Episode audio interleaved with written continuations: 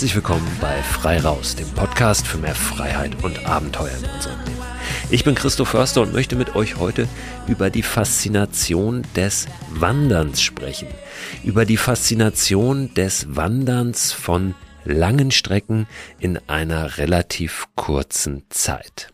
Ihr habt sicherlich schon von einer dieser Veranstaltungen gehört, in denen es darum geht, 100 Kilometer oder 50, 60 Kilometer in 24 Stunden zu wandern.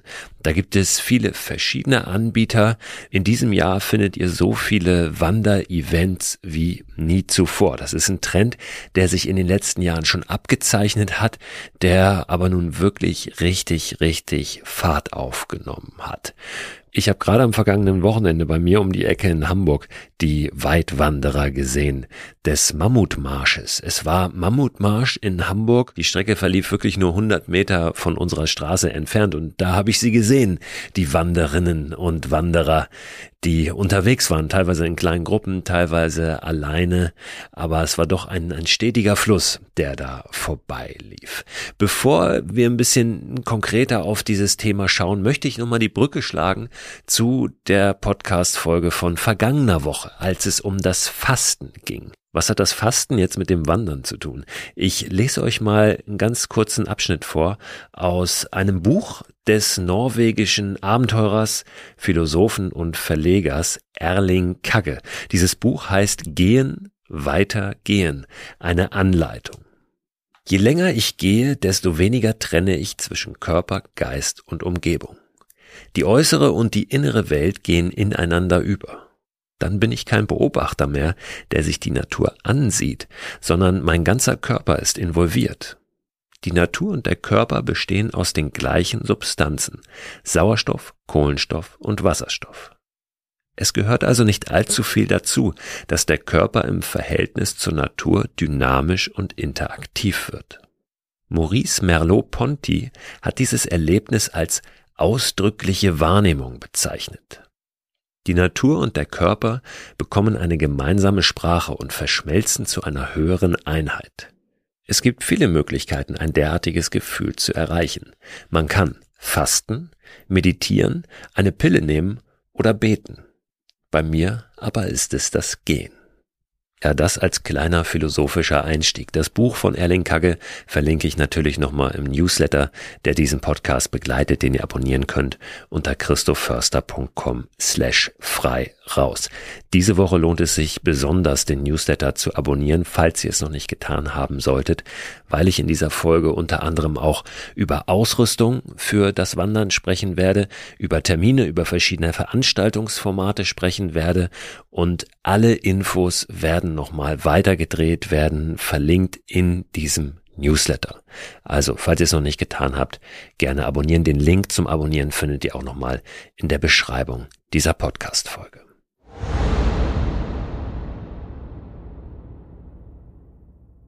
Werbepartner dieser Podcast-Folge ist wieder AG1.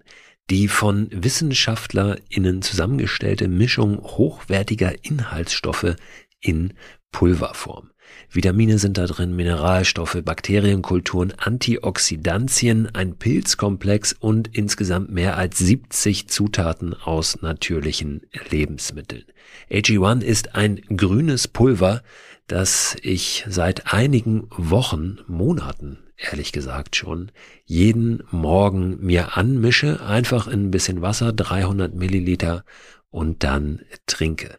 Gibt mir ein gutes Gefühl, gibt mir Energie und lässt mich gut in den Tag gehen. Und wenn ich es morgens mal vergesse, dann nehme ich es abends und gehe gut ins Bett. Es ist natürlich nicht so, dass AG1 eine gesunde, ausgewogene Ernährung ersetzt, aber es fühlt sich für mich nach einer richtig guten Ergänzung an und es ist dann doch so, dass es mir ein gutes Gefühl gibt, wenn ich es mal nicht schaffe, mich so optimal zu ernähren oder zum Beispiel unterwegs bin. Ich war eingangs, und das sage ich ganz ehrlich, sehr skeptisch, was AG1 betrifft und habe mich aber darauf eingelassen, das einfach mal auszuprobieren. Ich glaube, dass das ganz wichtig ist, mal jenseits aller wissenschaftlichen Studien und Erkenntnisse und Meinungen wirklich zu sagen, ich probiere es mal aus, ob es mich individuell weiterbringt und mir was gibt. Und den Eindruck habe ich wirklich bei AG1, dass ich es lieber trinke jeden Tag, als dass ich es nicht trinke. Wenn ihr das auch ausprobieren möchtet, dann findet ihr alle Infos unter drinkag1.com slash frei raus. Und dort bekommt ihr bei eurer Erstbestellung auch einen gratis Jahresvorrat an Vitamin D3 und K2 sowie fünf Travel Packs gratis dazu. Und diese Travel Packs, die sind wirklich sehr, sehr praktisch, weil ihr mit denen ja, AG1 einfach mitnehmen könnt und da keine große Tüte oder einen großen Behälter braucht, sondern einfach so ein kleines Pack habt. Das könnt ihr tageweise natürlich abzählen für eure nächste Outdoor-Unternehmung. Den Link, den ich gerade genannt habe und weitere Infos zu AG1 findet ihr auch in der Beschreibung dieser Podcast-Folge.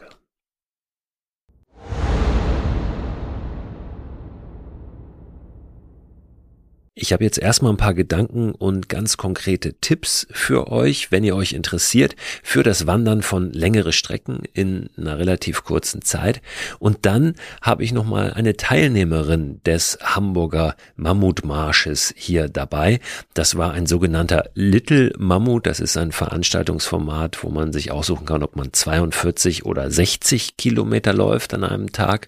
Und die Annabelle, mit der ich gleich noch sprechen werde, die ist diese 42 Kilometer hier in Hamburg gelaufen und also auch unweit meiner Straße, unserer Straße unterwegs gewesen, war also eine von denen, die da vorbeigelaufen sind. Sie hat das zum allerersten Mal gemacht und ich finde das ganz interessant, gerade von jemandem wie ihr mal zu hören, wie das ist, das zum allerersten Mal zu machen und warum sie das gemacht hat.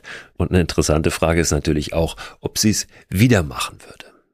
Ich persönlich bin gar nicht so ein Riesenfan von Sportevents wie Marathons, irgendwelchen Volksläufen, Radrennen oder eben langen Wanderungen weil ich in der Natur lieber alleine unterwegs bin oder in einer ganz, ganz kleinen Gruppe. Ich kann aber sehr gut verstehen, was diese Wanderevents ausmacht und warum so viele Menschen Lust darauf haben, mal an einem solchen teilzunehmen. Weil es einfach zum einen eine unglaubliche Herausforderung ist, eine körperliche Herausforderung in der Natur, in einem wunderbaren Setting.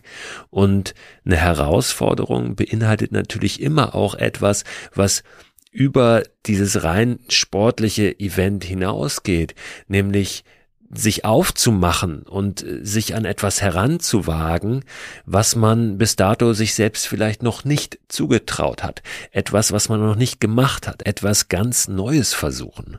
Und das dann zu schaffen im besten Fall.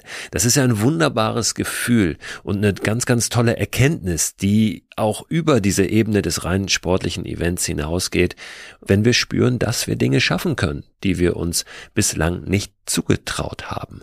Selbst wenn wir das nicht schaffen, wenn wir unser Ziel dort nicht erreichen bei diesem Event, dann sind wir aufgebrochen, dann haben wir uns aufgemacht und auch das hat schon unglaublichen Wert. Wir haben dann auf dem Weg dorthin zu diesem auch wenn wir es nicht erreicht haben, Fähigkeiten entwickelt. Wir werden ja fitter sein, als wir es vorher waren. Wir werden neue Erfahrungen gesammelt haben, Lehren aus dem gezogen haben, was wir da gemacht haben, vielleicht auch, warum etwas nicht funktioniert hat. Und all das bringen wir wieder mit rein in die nächste Herausforderung, der wir uns stellen.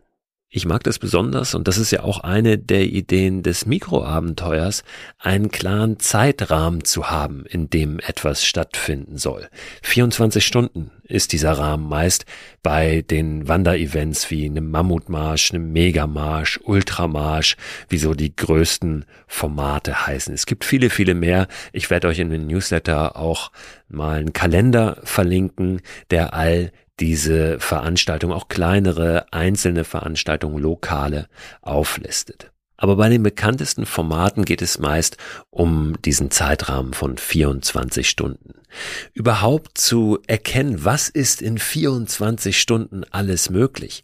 Ob das jetzt darum geht, 100 Kilometer in 24 Stunden zu laufen oder 60 oder ob es darum geht, 24 Stunden einfach mal draußen zu verbringen, ja, draußen zu schlafen vielleicht die Nacht.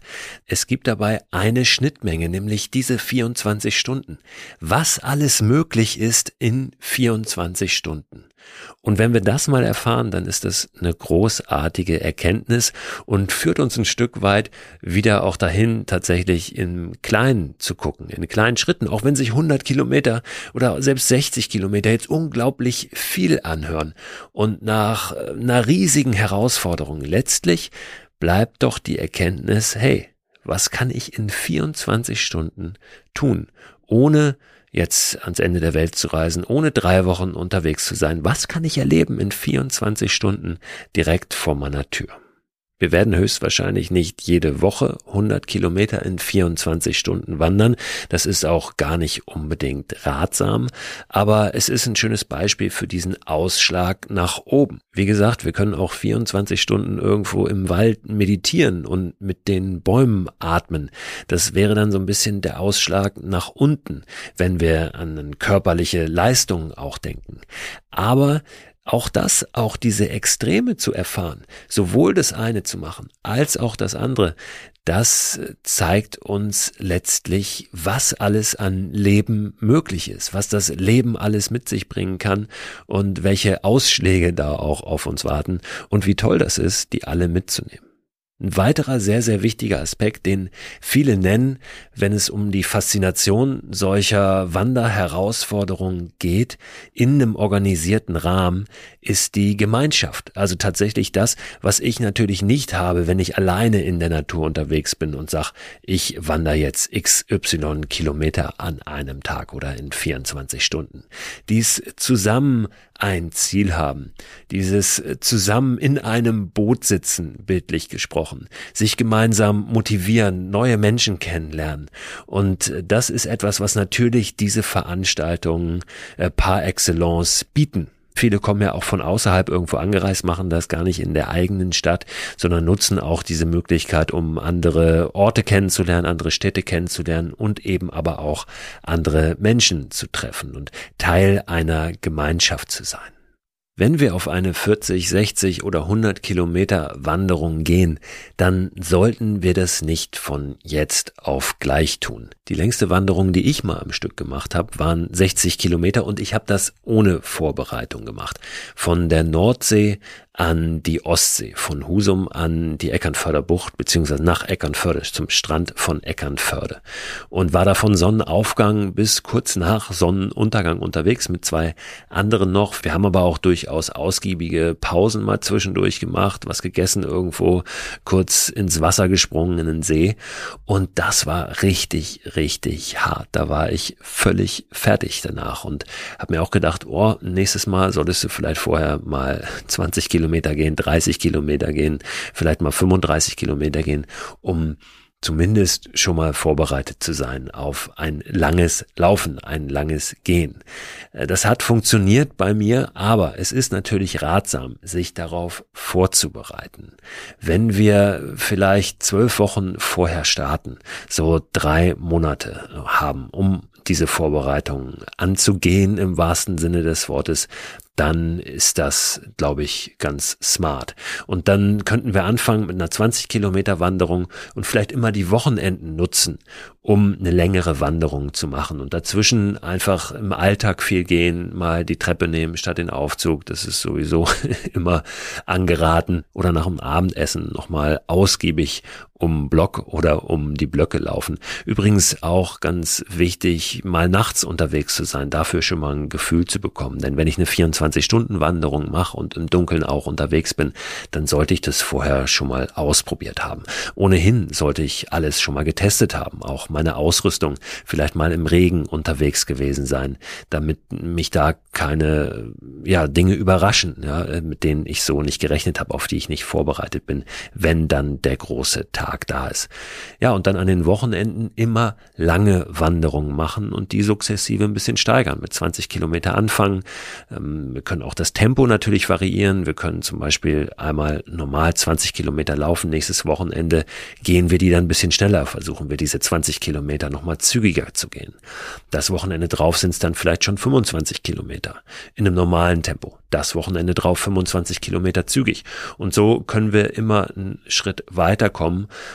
und äh, bis an die, wenn wir 100 Kilometer laufen wollen auf einer Wanderung, bis an die 60 Kilometer rangehen. Wenn wir 60 Kilometer laufen wollen am großen Tag, dann vielleicht 40 Kilometer im Training in der Vorbereitung machen. Wir müssen nicht diese Distanz schon geschafft haben. Das ist ähnlich wie bei einer Marathonvorbereitung.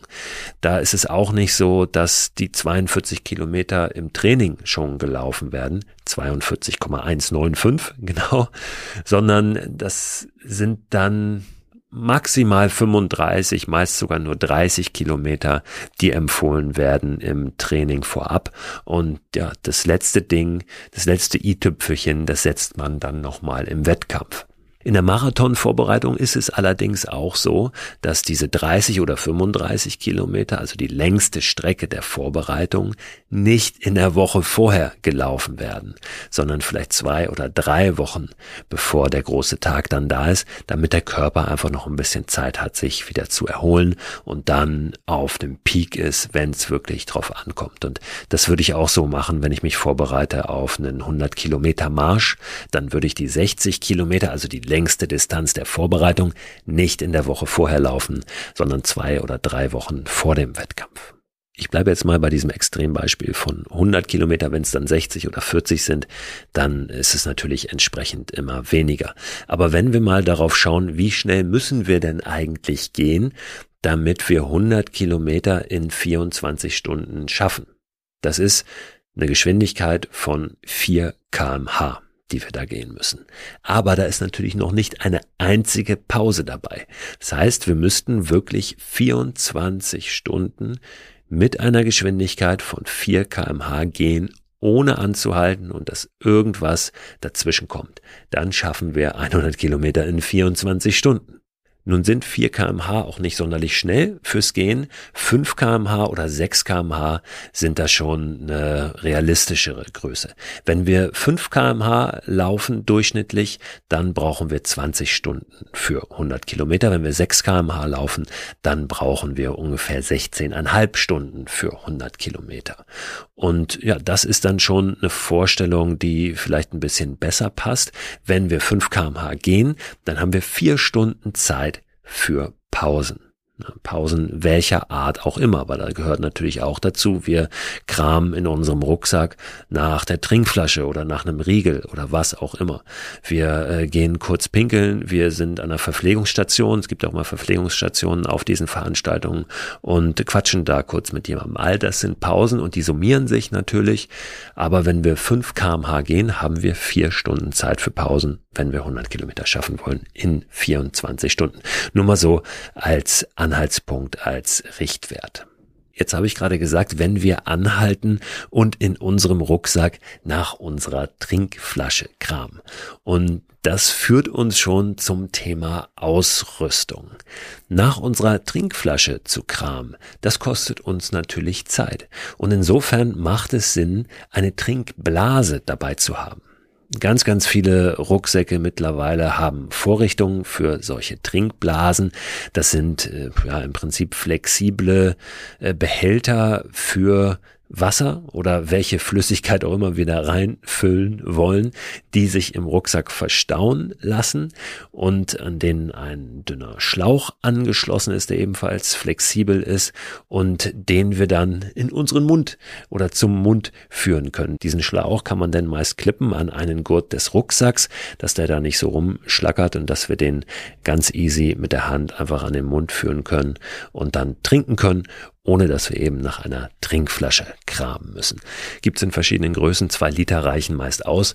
Könnt ihr natürlich auch auffüllen dann an der Verpflegungsstation oder wo auch immer. Dann Ganz wichtig natürlich die Schuhe für so eine Wanderung. Und die meisten Menschen, die auf solchen Wanderevents unterwegs sind, generell Menschen, die viel und weit wandern in einer Umgebung, die jetzt nicht hochalpin ist, sind meist mit Laufschuhen unterwegs, die ein gutes Profil haben. Trailrunning-Schuhe in der Regel. Es empfiehlt sich, dass diese Schuhe eine relativ breite Zehenbox haben, dass sie also vorne im Vorfußbereich nicht zu schmal sind, dass die Zehen aneinander reiben und dann zu einer Blasenbildung führen, sondern dass die Zehen wirklich Platz haben. Weil wenn wir 24 Stunden laufen, dann sollte gerade unser Vorfuß echt Platz haben in diesem Schuh, dass da nichts aneinander reibt. Weiterhin können wir natürlich unterstützen, dass keine Blasen gebildet werden, indem wir vernünftige Socken anhaben. Ich habe schon vor 15 Jahren zum ersten Mal Socken getragen von einer Marke, die heißt Right Socks, wird geschrieben W-R-I-G-H-T Socks. Right Socks. Und das Besondere an diesen Socken ist, dass die zweilagig sind. Das sind im Prinzip zwei dünne Socken übereinander, die aber so zusammengenäht sind, dass du sie wie eine Socke anziehst. Kannst natürlich auch selbst einfach zwei dünne Paar Socken übereinander ziehen. Das mache ich auch immer wieder gerne bei verschiedenen Sportarten. Und was dann passiert, ist, dass viel der Reibung, die zur Blasenbildung führt, schon zwischen diesen zwei Schichten Socken passiert. Also das vielleicht mal ausprobieren sowieso, wie ich gesagt habe, alles ausprobieren in der Vorbereitung. Das beugt ganz gut der Blasenbildung vor. Wir können natürlich auch Blasenpflaster verwenden, sollten wir auch dabei haben auf so einem Wanderevent und dann, sobald wir merken, dass da vielleicht eine Blase entstehen könnte, gleich was draufpacken, gleich ein Blasenpflaster drauf. Oder Vaseline, Hirschtalg, das sind so Substanzen, mit denen man auch die Haut einreiben kann, um die ein bisschen geschmeidiger zu machen, damit sich Blasen nicht so schnell bilden. Es gibt auch noch ein anderes Produkt speziell für den Sport, das nennt sich Second Skin. Das ist wie so ein ganz dünner Film, der dann auf die Haut aufgetragen wird und auch der Blasenbildung vorbeugt. Dann solltet ihr natürlich einen vernünftigen Rucksack haben, einen leichten Rucksack, wo das reinpasst, was ihr braucht, je nachdem, wie das Wetter ist. Am besten seid ihr auf alles vorbereitet. Ne? Wie gesagt, dass keine äh, bösen Überraschungen dann kommen, die euch aus dem Tritt bringen, im wahrsten Sinne des Wortes. Leicht sollte das alles möglichst sein, denn ihr wollt so wenig Gewicht wie möglich dabei haben.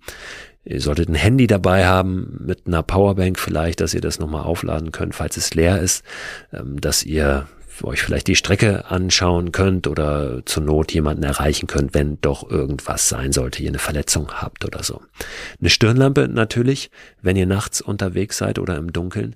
Und was wirklich nice to have ist, ist ein Sitzkissen. Wenn ihr euch mal irgendwo hinsetzen wollt, kurz, dass ihr euch nicht auf den kalten Boden setzen müsst, sondern dass ihr ein Sitzkissen dabei habt. Viele sind mit Musik unterwegs auf diesen Veranstaltungen. Ich bin, habe ich hier auch öfter schon gesagt, kein großer Freund davon, mit Musik in der Natur unterwegs zu sein, aber es muss jeder für sich selber natürlich wissen. Jeder und jede.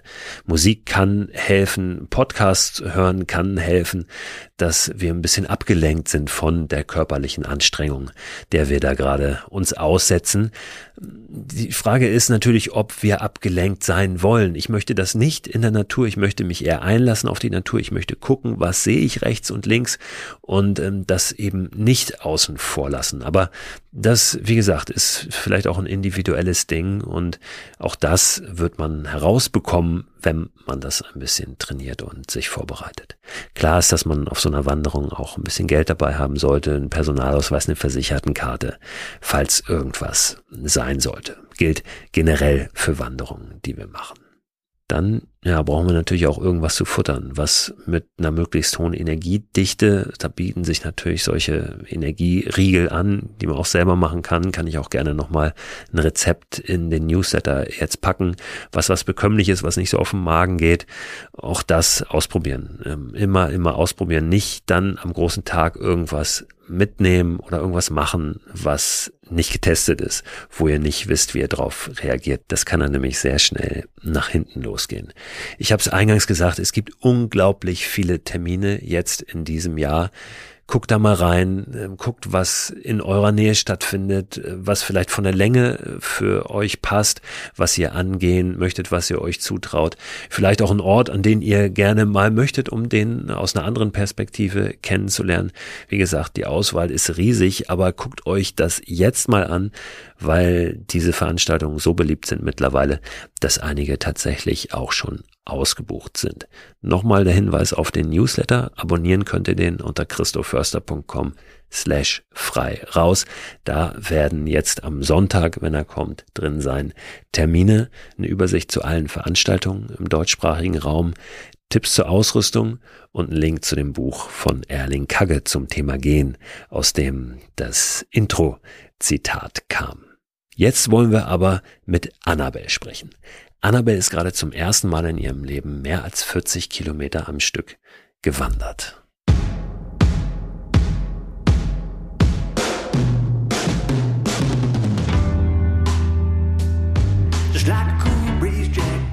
Annabelle, schön, ja. schön, dass du da bist. Die erste Frage, wie geht's denn dir heute?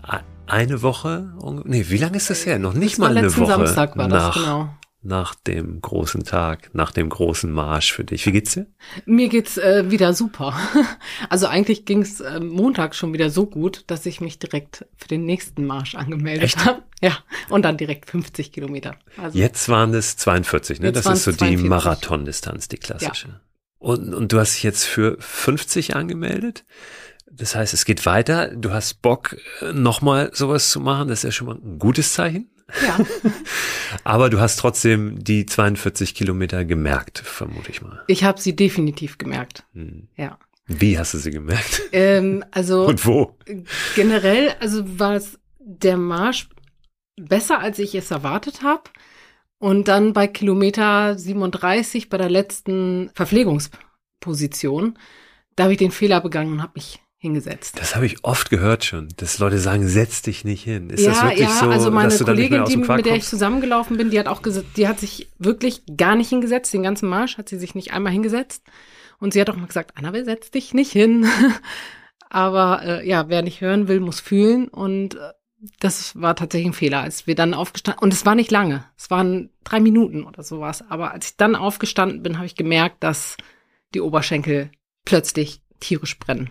Und ähm, dann ging es auch noch zum Schluss durch die Innenstadt und sehr viele Ampeln. Und immer wenn du gemerkt hast, die Ampel da vorne ist rot, oh, bitte werd grün, weil jedes Anhalten und dann wieder weiterlaufen war dann auch Hölle. Dann laufen dann wahrscheinlich alle so im Kreis. Nee, und dann steht man an der Ampel. Wie und, die Jogger, die man und, oft sieht, genau, oder die genau, Joggerinnen. Und bewegt ja. sich und dehnt sich und ja, ja hofft, dass es schnell weitergeht und dass es schnell beendet ist. Aber bis 37 Kilometer war wirklich alles, man hat natürlich schon gemerkt, hier und da tut das eine weh und der Nacken und die Schultern. Aber im Großen und Ganzen besser, als ich erwartet habe. Hast du das äh, trainiert? Also wie weit bist du in der Vorbereitung gelaufen? Schon mal so weit, irgendwie über 30? Nein. Gar Nein. nicht. Also ich bin gar nicht wandermäßig unterwegs normalerweise. Meine Vorbereitung war eine Woche vorher einmal um die Alster zu gehen. Was ungefähr acht sieben, Kilo, acht, acht Kilometer, Kilometer sind, so ja. knapp. Das war quasi meine Vorbereitung, ja. Das weiteste, was du vorher am Stück gewandert bist? Irgendwann mal im Urlaub oder so? Also wir waren mal im Harz und da bin ich ein bisschen gewandert, aber das da hatten wir auch kleine Kinder dabei. Also das war keine also Strecke. eigentlich eigentlich völlig von von ja, null gekommen. Ja, ja. Und ähm, war das so spontan die Idee oder hast du einfach gesagt, ich guck, wie es wie es wird, weil du hättest ja auch dich vorbereiten können. Ne? Du hättest ja auch sagen können, pass auf, ich mache mir einen kleinen Trainingsplan und laufe wenigstens mal 20 oder oder 30 Kilometer zur Probe. Ich, ich glaube, wir sind da auch ein bisschen blauäugiger drangegangen. Also es kam alles äh, bei Facebook war eine Werbung für den Marsch und meine Kollegin mit der ich da zusammengelaufen bin, da war aber noch 100 Kilometer stand in der Werbung drin. Und da hatte sie mich drunter markiert und hat geschrieben, hier Annabelle, wäre das nicht was für uns? Und da habe ich nur gedacht, auf gar keinen Fall, sag mal, spinnst du? Und ähm, dann habe ich erst geguckt, was denn sonst angeboten wird und habe gesehen, 42 Kilometer wird also 42 und 60. Die 100 waren für Hamburg gar nicht ähm, geplant, die waren, ich glaube, Berlin oder so. Und dann ging das auch relativ schnell, dass wir einfach gesagt haben, wir machen's. Und dann unsere Vorbereitung bestand darin, die richtige Ausrüstung zu besorgen, zu kaufen. Und das ist ja gucken, schön, das kann man zu Hause am Rechner machen. Ja. da muss man nicht raus. Genau. Wie kam denn deine Freundin darauf, dass das was für euch sein könnte? Ähm, also wir haben beide ein Laufband oder so ein Walking Pad zu Hause mittlerweile und gehen einfach mal ab und zu. Also sie mehr während der Arbeit, weil sie noch so einen Tisch dabei hat, dass sie dabei arbeiten kann. Und ich, ähm, wenn wir eine Telco haben oder so, dann stelle ich mich da mal eine Stunde drauf und gehe so locker nebenher. Mhm. Und somit hatten wir schon beide so das Thema Gehen. und ich glaube, da so kam das dazu, weil sonst hatten wir eigentlich wandertechnisch, wie gesagt, gar nichts. Und warum so eine Herausforderung? Also wie, warum hast du Lust drauf gehabt? Also das ist ja schon was, wenn du das liest, ja. hast du ja auch gerade beschrieben, ist erstmal so, wo, niemals. Warum? Warum soll ich mir das antun? Ne? Warum ja. soll ich mich da durchquälen? Warum hast, habt ihr denn doch Lust drauf gehabt? Ich kann es gar nicht so genau sagen. Also es war dann irgendwie dann doch äh, die Herausforderung. Die Herausforderung, tatsächlich. So, ob man das jetzt wirklich schafft, äh, wie das ist. Ich bin da auch eigentlich vorher immer dran gegangen, wenn es eben nicht mehr geht, dann geht's eben nicht mehr. Ich meine, wenn man dann aber dabei ist und läuft, dann will man es natürlich auch durchziehen. Aber allein vorher der Gedanke, ich kann aufhören, wenn es nicht mehr geht, hat mich so ein bisschen beruhigt. Wobei meine Kollegin, die war ja, die, die wollte von Anfang an, die war sehr motiviert und wollte auch durchziehen. Ähm, sie hatte auch weniger Probleme als ich. Sie hat sich ja auch nicht hingesetzt. Mhm. Aber das waren eh nur die letzten fünf Kilometer. Ihr seid die ganze Zeit ja, ja, zusammengelaufen. ja. Zusammen. Ja. Mhm. Und für uns auch in einem eigentlich relativ schnellen Tempo. Also wir sind eher erstmal so mit der Herde mit und haben da schon uns angeguckt und haben gedacht, oh Gott, das ist aber ein schnelles Tempo und das, das halten die doch alle gar nicht 42 Kilometer lang mhm. durch. Und wir schon mal gar nicht. So gefühlt zügiges Gehen, wenn wir uns ja, vergleichen ja, mit genau, einem Spaziergang um die Alster. So, ja. ja. Und ähm, ja, wie gesagt, dass man um die Alster in dem Tempo vielleicht, aber bei 42 Kilometern habe ich schon gedacht, so, okay, das schaffe ich nicht. Das ist ja aber ungefähr sechs, sieben Mal um die Alster. Ja, ja, ja, aber man hat sich so gut eingelaufen und wir waren ein gutes Team und hatten dann doch die ganze Zeit eigentlich einen relativ zügigen Schritt drauf und haben nachher sogar Leute überholt. waren wir noch ganz stolz. Wann seid ihr los morgens? Wann war der Start? Äh, wir hatten die letzte Startgruppe 10.30 Uhr. Also es haben sich ja immer irgendwie alle gefühlt in der Gruppe um die ersten Startplätze so, äh, ja, die haben darum gekämpft und wir waren aber eigentlich so auch, nö, also die letzte ist super, dann können wir erstmal entspannt ausschlafen, frühstücken. Und ähm, es war auch genau richtig, weil morgens hat es ja noch geschneit. Wir sind dann genau zu dem Zeitpunkt, wo es aufgehört hat äh, zu schneien, sind wir gestartet. Und ich glaube abends gegen 20 Uhr. Also wir sind knapp unter neun Stunden ja, das ist dann, boah, hast du den Schnitt im Kopf? So schnell bin ich jetzt im Rechnen nicht. Also wie schnell seid ihr ungefähr gegangen? So nee, weil, äh, ich weiß es nicht. Ich weiß, oh, acht Stunden 50 habe ich. Und meine Uhr 43 mhm. Kilometer angezeigt. Hm, dann müssen wir 42 durch 9 rechnen. 45 durch 9 könnte man ganz gut rechnen. Das wären dann 5 kmh, ne? 5 Kilometer in der Stunde. 5 mal 9 sind 45. So ungefähr. Ja. Ne, aber das ist ja schon relativ schnell, weil da auch noch ein paar Pausen drin sind. Genau. Ne? Also das Anhalten in der Ampel, das muss man da ja auch reinrechnen. Das heißt, ihr wart tatsächlich dann zügig unterwegs. Ja. ja. Und wie gesagt, insgesamt waren es zwei kleinere Zwischenpositionen oder Verpflegungspositionen und zwei größere. Also vier insgesamt. Da kriegt man auch alles, was man braucht. Das ähm, heißt, Äpfel, äh, Bananen, wie man es vom genau, Marathon genau, Obst, kennt. Äh, ja, ich kenne es ja vom Marathon jetzt nicht. Keine ich bin Ahnung, auch noch nie Marathon gelaufen, aber, aber ich habe es schon des Öfteren gesehen. ja, also ja, Bananen vor allen Dingen, Berge Bananen, äh, immer auch was Süßes, also Kuchen, Süßigkeiten, Salzbrezeln, Gewürzgurken habe ich gesehen, so Salatgurke, Tomate. Und bei der ersten ähm, großen sollte es eigentlich Fischbrötchen geben. Das war auch eigentlich so unseres, unser das Highlight, das vor, Das, das Highlight und darauf haben wir uns auch sehr gefreut. Ja. Dass und dann waren keine mehr da. Das, da war die Enttäuschung wirklich sehr groß. Ja, nicht, nicht mit etwas rechnen, was dann irgendwann nicht, äh, nicht ja. da ist. Das ist immer schlecht. Ne? Ja, ja, das ist, das ist schlecht. Seid ihr denn irgendwo nochmal vorbeigekommen, wo ihr euch eins hättet holen können? Darf man das überhaupt, die Haben Strecke verlassen oder so? Ja. Oder war äh, eins auf der Strecke? Auf sogar? der Strecke war, also Obe-Gönne ja. sind wir ja vorbeigekommen ja. und da gab es einen Stand und da haben wir uns, also die Pause war auch ein bisschen länger, weil das ja. Fischbrötchen musste erst gemacht werden. Aber, und das haben wir uns dann aber unterwegs, das haben wir uns mitgenommen und haben es dann auf dem Weg gegessen. Wart ihr denn ganz gut ausgerüstet? Also habt ihr euch dahingehend vernünftig vorbereitet? Ja, also tatsächlich haben mir auch die Füße die wenigsten Probleme gemacht. Da hatte ich ja sehr große Angst vor Ja, da sagt man ja immer, die Schuhe sollen vernünftig eingelaufen sein. Ja, waren deine ja nun nicht wirklich. Nein.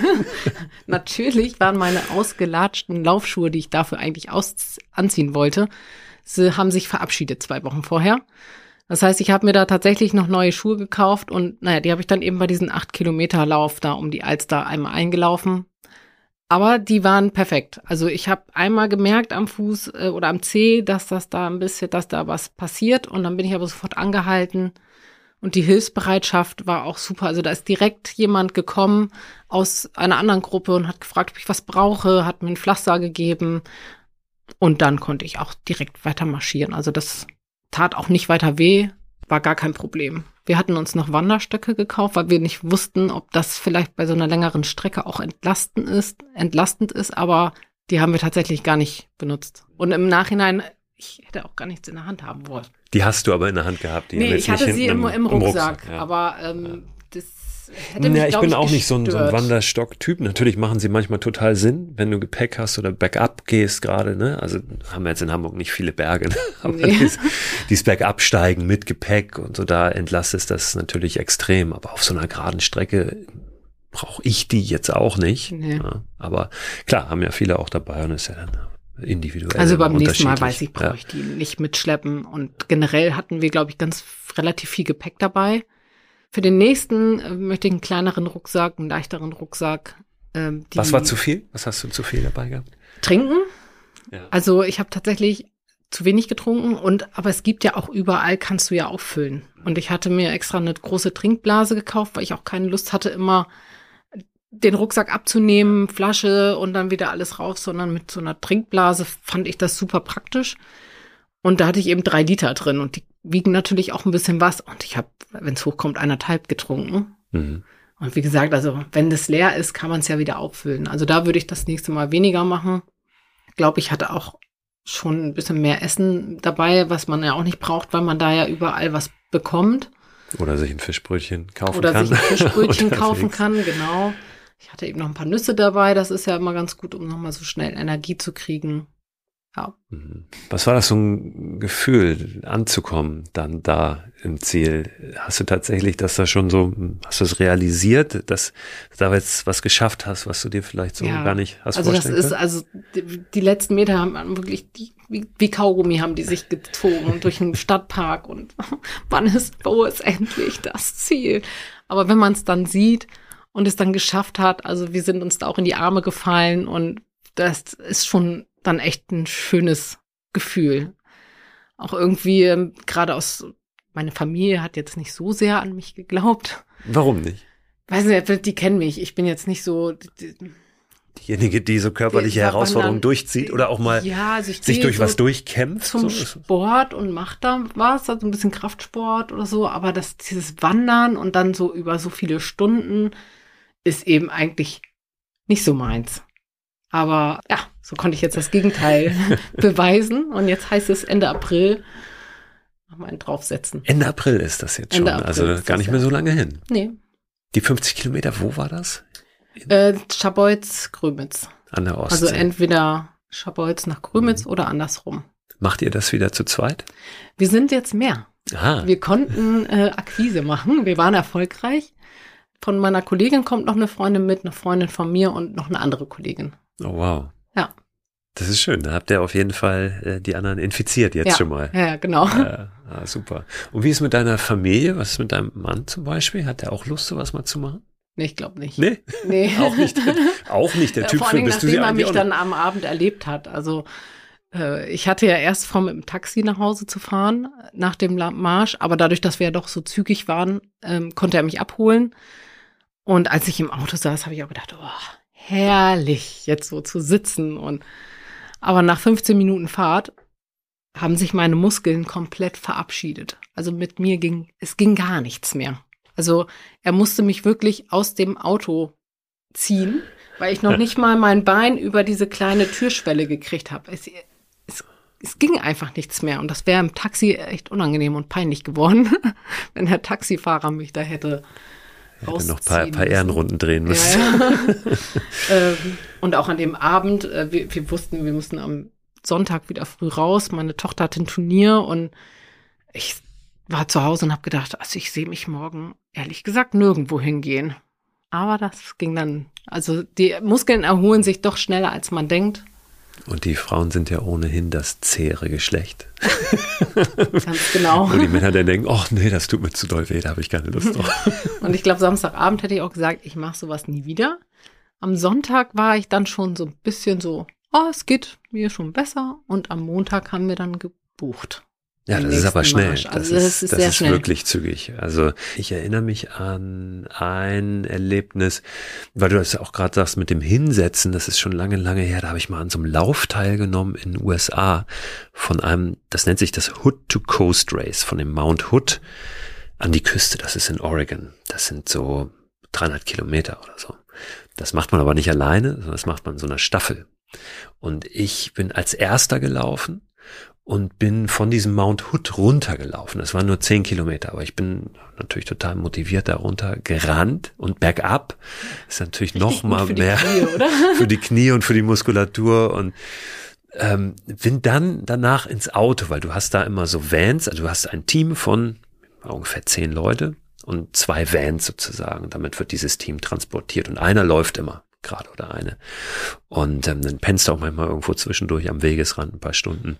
Und ich bin da also äh, rein, habe mich hingesetzt und und als ich dann auch wieder aufgestanden bin, irgendwie nach einer Stunde in diesem Auto, nachdem dann der nächste durch war, mit der nächsten Etappe, ich, das war Hölle, ich konnte gar nichts mehr und musste dann noch innerhalb der nächsten 24 Stunden noch zweimal laufen. Also nochmal zehn Kilometer irgendwann in der Nacht und nochmal zehn Ja. Kilometer nächsten Morgen. Und das war wirklich mit das Härteste, was ich je gemacht habe. Auch Mhm. durch dieses Sitzen und dann nicht mehr aufstehen. Ja, ja, können. genau. Ja. Also ich habe ja in der Gruppe schon gefragt, was kann ich beim nächsten Mal besser machen? Gut, da kam die, die meiste Antwort war, glaube ich, dann ähm, trainieren. Aber es wurde auch gesagt, es wird vom Marsch zu Marsch besser.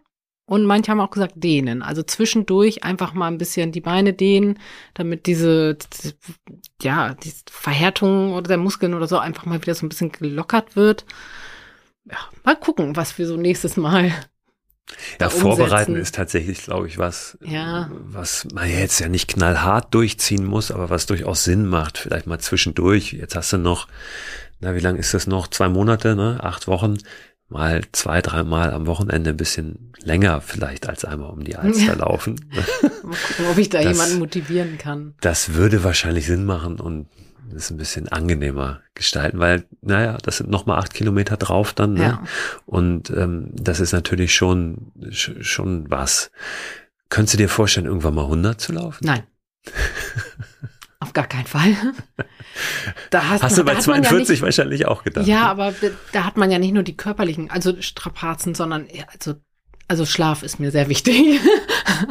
Und äh, wenn ich 24 Stunden durchlaufe, nee, also das kann ich mir gar nicht vorstellen. Aber wer weiß. Wer weiß, ne? Wer Man weiß. soll nie, nie sagen und wir sprechen uns nochmal wieder. Wenn das dann soweit ist, dann sag mal Bescheid, Oh wenn du dich für den ersten 100 Kilometer Marsch ja, angemeldet also das kann ich mir im Moment gar nicht vorstellen, aber Hat es für dich auch so einen ähm, tatsächlich so, einen- so einen körperlichen Aspekt oder ist das mehr dieses Ding, also Trainingsaspekt oder findest du es auch interessant, das Wandern, längere Strecken wandern, weil es für die Ausdauer gut ist, weil, keine Ahnung, da abnimmst oder ist das tatsächlich so dieses Kopfding, Herausforderung, die ich gerne nee, ist meistern möchte? tatsächlich Herausforderung. Hm.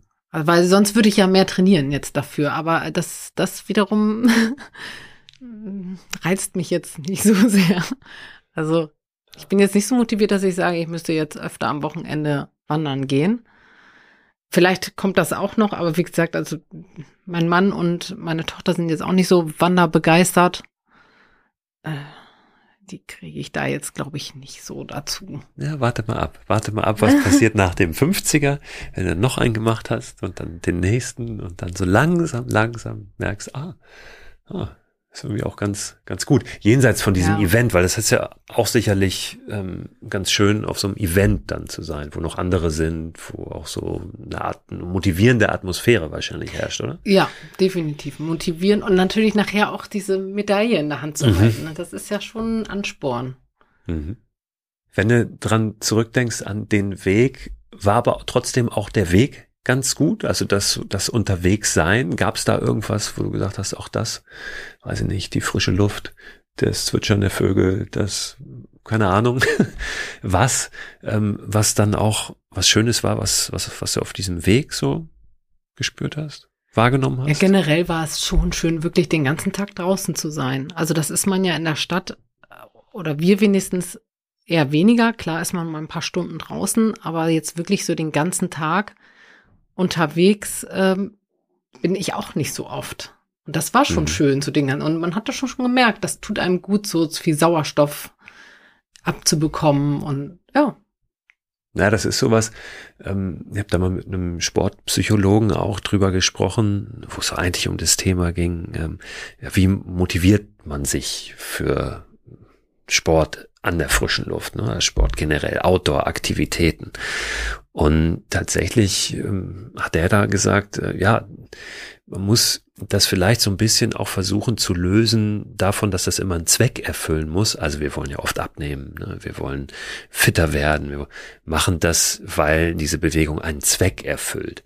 Aber wenn man das schafft, das davon loszulösen und was zu finden, warum die Tätigkeit an sich mhm. auch irgendwie schön ist. Ne? Also der was abzugewinnen, nicht das nur machen zu müssen, um irgendwas zu erreichen, obwohl es eigentlich überhaupt keinen Spaß macht.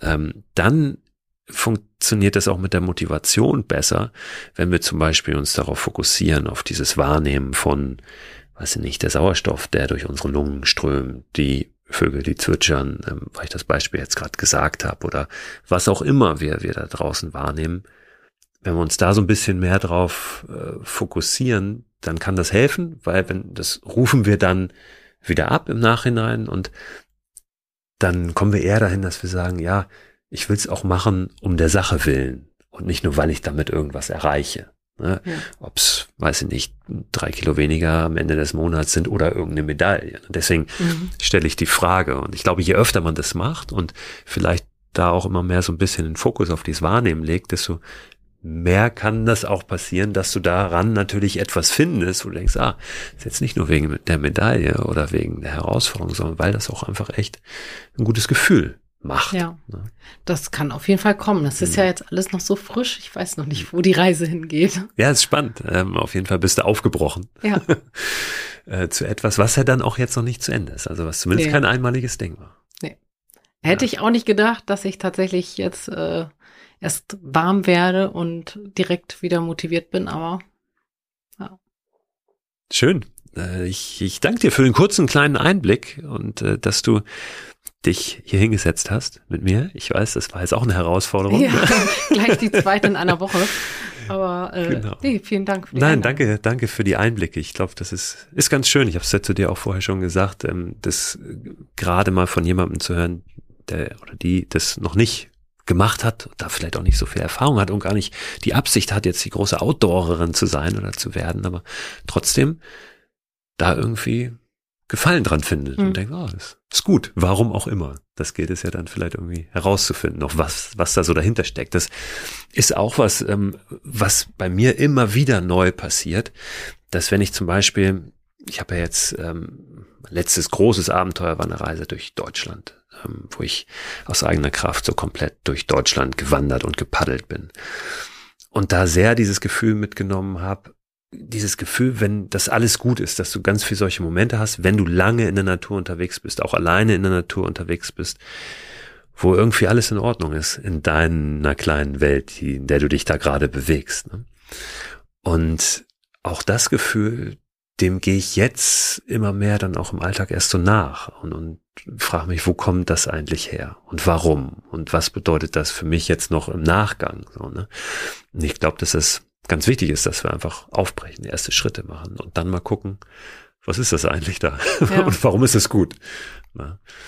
Ähm, sich das aber auch zu fragen und da bewusst drauf zu gucken, ähm, versuchen zu lernen aus diesen Sachen, ne, für sich persönlich weiterzukommen und Sachen auszuprobieren. Das ist ja am Ende das, worum es geht.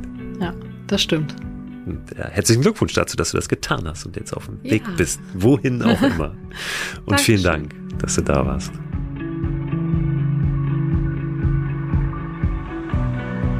Ja, vielleicht habt ihr jetzt Lust bekommen, euch auch mal so einer großen Wanderherausforderung zu stellen. Ob im Rahmen einer Veranstaltung, ob für euch, wie auch immer. Guckt doch mal was da wann und wo möglich ist. Wann ihr das angehen möchtet, setzt euch ein konkretes Datum. Das ist natürlich auch ein großer Vorteil dieser Veranstaltung, dass es da einen konkreten Termin gibt, für den man sich angemeldet hat, für den man auch noch Geld bezahlt hat, die Teilnahmegebühr. Und das macht es natürlich immer ein bisschen verbindlicher. Können wir aber auch unabhängig von der Veranstaltung hinbekommen, wenn wir uns einen Termin setzen und uns dann selber ein bisschen in den Hintern treten. Also ich wünsche euch viel Freude beim Gedankenspinnen jetzt erstmal, beim Termin finden, bei der Vorbereitung. Und wenn das so ist, dass ihr euch von dieser Folge ein bisschen inspiriert gefühlt habt und das zu etwas geführt hat, zu Erlebnissen da draußen, dann lasst mich das gerne wissen. Ihr könnt mir immer Nachrichten schreiben über eine Handynummer, die ihr findet auf meiner Website, auch unter dem Link, wo ihr den Newsletter abonnieren könnt, christoförster.com slash frei raus. Und über diese Handynummer könnt ihr mir WhatsApp-Nachrichten schicken. Mit euren Erfahrungen, mit Kritik, mit Rückmeldungen auf diesem Podcast, mit Ideen, wenn ihr Interviewpartner vorschlagen möchtet, Partnerinnen, dann tut das gerne über diesen Weg. Ich freue mich, wenn ihr nächste Woche wieder reinhört, nächsten Donnerstag zur neuen Folge von Frei Raus. Und bis dahin wünsche ich euch eine gute Zeit.